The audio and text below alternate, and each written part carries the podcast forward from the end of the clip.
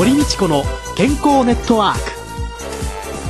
この番組はラジオ日経の経済番組でおなじみのエコノミストやアナリストをはじめスポーツ選手医療関係者などをお招きして日々のお仕事や健康のための工夫について伺う健康生活応援番組です。新しい時代の健康と美しさを創造する「コサナの提供」でお送りいたします。未来を開くテクノロジー。サイエンスに裏付けされた製品とサービス。コサナは独自のビジョンによって新しい時代の健康と美しさを創造し皆様のより豊かな生活に寄与したいと願っています。正直に科学する。私たちはコサナです。こんにちは。堀道子です。野和夫です。今週のゲストはプロボーラーの中谷優子さんです。中谷優子さんは1977年神戸市生まれ10歳からボーリングを始めまして中学時代に全国大会で2位。高校時代には現在の所属先であります神戸スカイレーンでアルバイトを始めまして3年連続で国体に出場95年に初挑戦でプロテストに合格し18歳でプロデビューを果たしました。以来数多くの大会で優勝し現在も神戸の弾丸娘のニックネームでご活躍中でございます。よろしくお願いします。よろしくお願いします。よろしくお願いします、はい、いやねブログでね、はい、磯野桐子さんに似てらっしゃるなんていうのを見たらね、はい、でも荒川静香さんにも似てらっしゃって なんかなかなかねお綺麗な方ですけれども。その初めてボーリング場に行かれた時のことって覚えてらっしゃいます？はいもうすごく鮮明に覚えていまして、えー、家族で旅行に行った帰りにですね、たまたま行ったボーリング場がすごく広いボーリング場で、でそこで投げたのが初めてでたまたまそこのボーリング場にジュニアの教室がありまして、でその日に多分誘っていただいたのがボーリングとの出会いですね。ジュニアクラブに入るようになりましたね。はい。あの記念すべき中谷プロの歴史に残る第一投は何本倒れたんですか？それは覚えてないんですけどでも子供の頃は本当1ゲーム0点なんていうのがありまして母にはもうお金がもったいないからやめなさいって言われながらでもやめなかったのを覚えてます。はい。そんなそのボーリングの面白さってのは何なんですか？その惹かれた。よくあの皆さんはストライクが出る時の音とか快感とか言われるんですけど、えー、私はまあもちろんそれもあるんですけどそれを目指してそれができなかった時のなんでできなかったのかなとかできないもどかしさとか、えー、悔しさが面白いっていう感じです。えー、ああ、ね、やっぱり何かを達成するまでのその過程っていうのが。そうですね。ちっちゃい時からだからもううまくいかないのが悔しいけど面白くて、えー、すぐにもっと上手だったら多分やめてたかもしれないですけど上手にならなかったのでなかなか、どんどんどんどんのめり込んでいきましたね。どのくらいボーリングをこうしてらしたんですか？それからどのくらいからこうボーリング漬けの毎日になっていくんですか？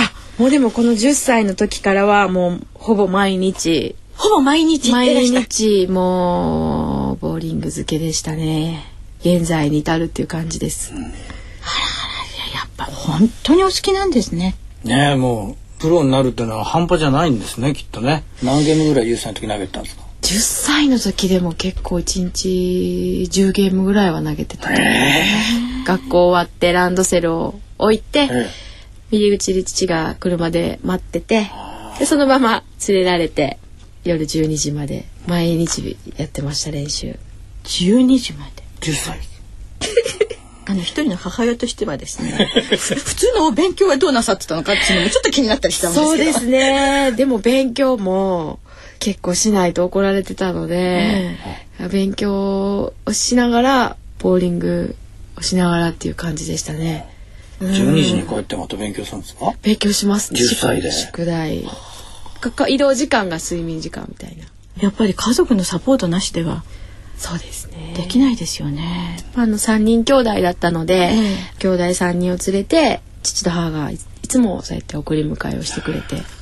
他のご兄弟も、はい、ボーリングを？はい兄と妹がおりまして、ええ、2人とも一緒にやってたんですけど、うん、あの兄も一緒にあのずっとやって国体一緒に出たりプロテストも私の後に受験したんですけれど、まあ、残念ながらちょっと合格しなかったので、今はもう楽しみがてらにやってます。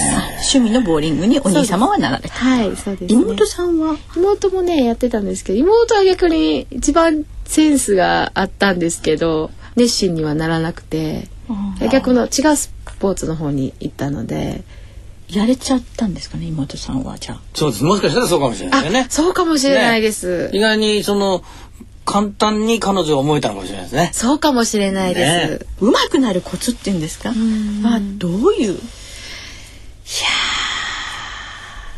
やまだまだ自分でもわからないです、ええ、毎日どうやったらもっと上手くなるんだろうっていう毎日なんでボーリングって一投で結果が出るスポーツなので、はいうん一投一投がこう始まってちゃんと終わるので、うん、その結果をできるだけその客観的に今はこうなったから次はこうしようっていうのを、うん、次の糸までに早くこう考えれるように、うん、かといってあんまり引きずるとその失敗を引きずっちゃうので、リセットしながらまた次の糸を投げるっていう繰り返しっていう感じがしますね。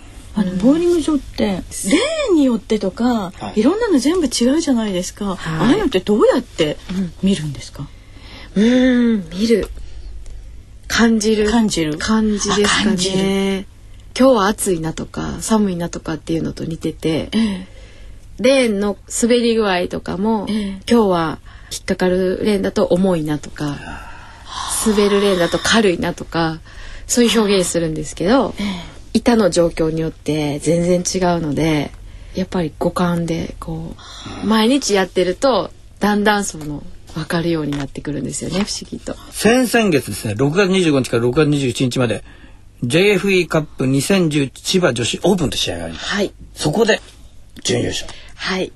だったんですよね。ちょっとだったんですけどね。優勝決定戦まで来まして、予選は1位通過で惜しくも敗れましたその試合で、はい、千葉で3日間あったんですね、はい、その3日間のうち、はい、初日は何ゲーム投げたんですか？初日はですね予選が10ゲームの準決勝が5ゲームなので15ゲーム15ゲーム。投げました、はい、翌日はラウンドロビンって言って上位12名の総当たり戦なんですね1ゲームマッチの。なので12ゲーム投げて、ええ、優勝決定戦1ゲームなので、はい。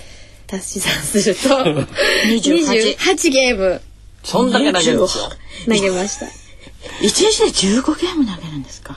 はい。一体こう何人ぐらいお出になるんですか？そのえーとその選抜大会だったり予選会っていうのがその前にあるので、この千葉のその、はい、第一日目のそれに出る前の、はい、選抜大会っていうのがあるので、はい、全部で言うとプロフォーラーその選抜から出てる人で言うと100人近くは出てますね。そうですね、はい、そういうことですね。はい、アマチュアさんも同数ぐらいは出てると思います。そこからこう選抜されて本大会に出場っていう感じなんですけど。その中で勝つの大変ですよね。ね優勝のご報告をしたかったんですが。うんそういう時って大体スコアってどのくらいになるんですか？優勝戦なんか。248対私が205でアメリカから来たウェンディさんっていうあのアメリカントッププロなんですけどその方に敗れて2位でしたこういう大会っていうのは海外からも年間2本ぐらいですね。この彼女が来られるのは。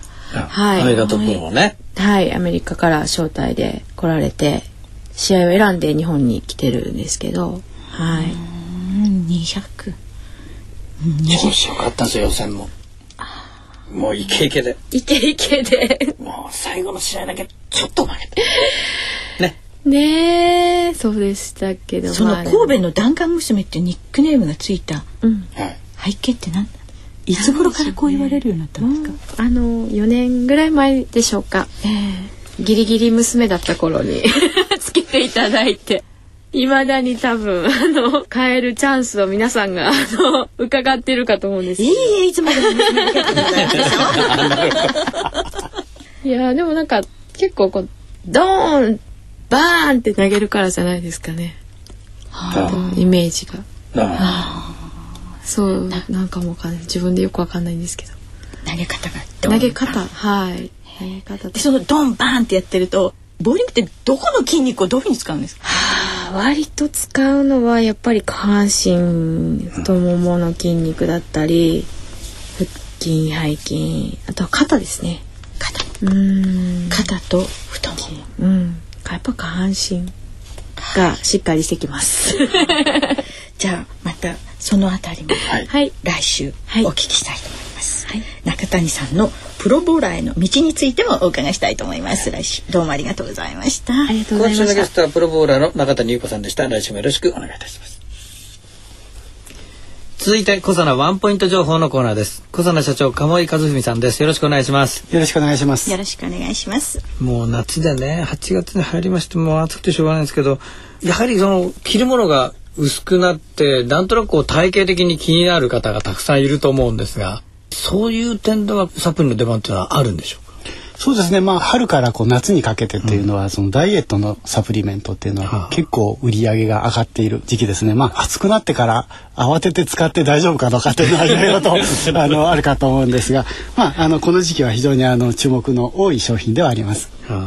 ダイエットっていうのはねサプリメントっていうのが本当にいろんな商品が出てるんですよ。うん、いろんな商品があるっていうことはすぐ効くのはないってことなんだわけで。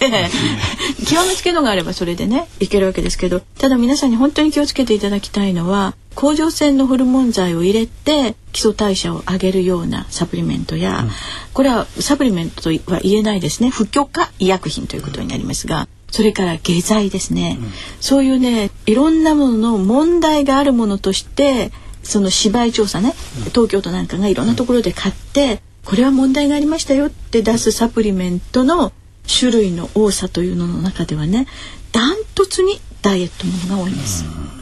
そうですね健康被害も多分ここが一番多いんですよね。そうですよね。ですからもう男性のね性的な機能を高めるというサプリメントと女性ダイエットっていうのがねもう双璧なんですよ悪徳サプリのね。ですからインターネットでいろんなものをお買いになるのも確かにいいんですけれども、うん、何か問題が起こった時にパッとサイトが閉じられてしまって連絡がつかなくなってしまう、うん、そういうのは困りますからきちんと責任を持てる会社のものというのをサプリメントを選ぶ時のね私は基本にしてほしいなというふうに思っていますし、そういうのの中ではサプリメントもねダイエット用のものもちょっと食べ過ぎたものを体の中にね吸収されないようにしてくれるものとかねそういうようなちょっとサポートしてくれるそういうサプリが本当はいいんですよね。そうですね。まあ新食物繊維と呼ばれているアルファシクロデキストリンを使ったピュアファイバーというシリーズを持っているんですけれども、やっぱりあの先ほどもちょっと申し上げましたように、こう今痩せたいというのに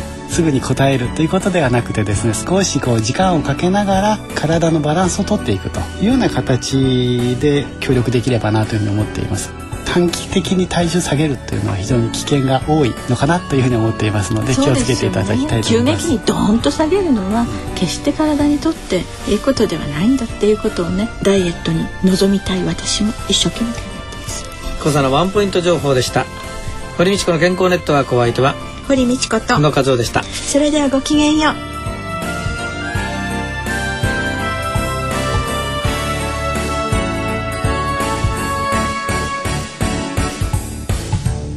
堀道子の健康ネットワーク。健康と美容についてもっと詳しく知りたい方は是非コサナのサイトへ。検索で「コサナ」カタカナで「コサナ」と入力してください。この番組は新しい時代の健康と美しさを創造する「コサナの提供でお送りいたしました。